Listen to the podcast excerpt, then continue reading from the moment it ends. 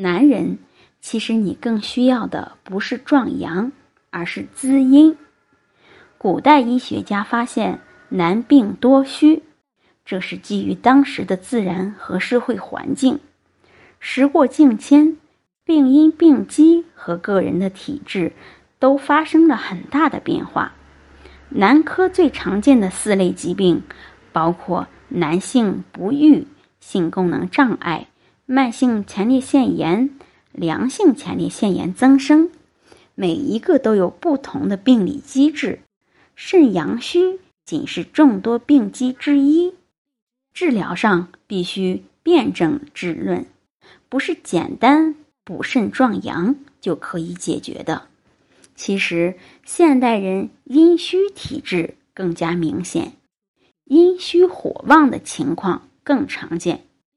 以临床收治的患者来看，阳痿者、阴虚者十有八九。如果一阳痿就吃壮阳药，可能会出现越壮阳越阳痿的情况。正确的做法是益滋阴而不宜壮阳。推荐常吃薏米、百合、莲子、银耳、藕、梨、萝卜等食物，也可以适当的增加肉蛋奶，以补充能量，改善体质。下面我们来介绍几款专为男人的食疗菜谱。饭局缠身的男人要用好点菜观。被饭局缠身的男人，常常因为摄入过多而发胖。点菜的时候，应该优先点蒸、煮、炖、凉拌的菜，要自觉的少吃油腻的食物，多吃蔬菜、菌类、豆腐等食物，还要注意摄取 B 族维生素，可以多吃燕麦、小米等粗杂粮。爱抽烟的男人。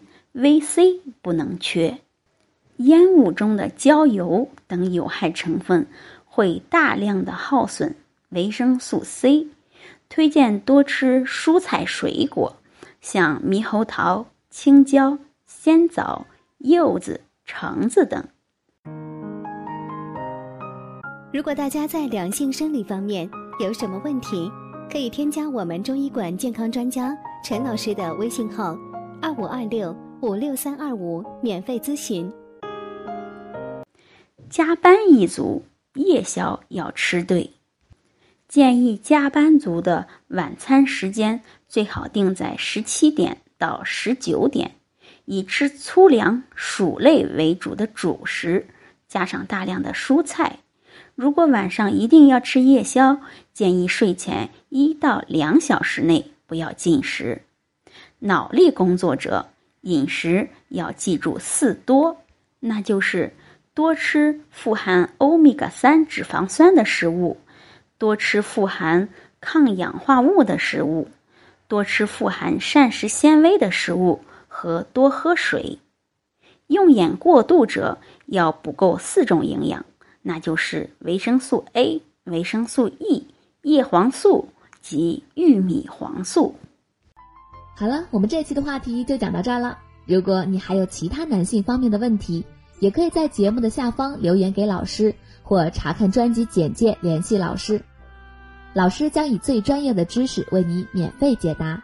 老师朋友圈每天也会分享一些男性健康的养生知识。我们下期节目再会。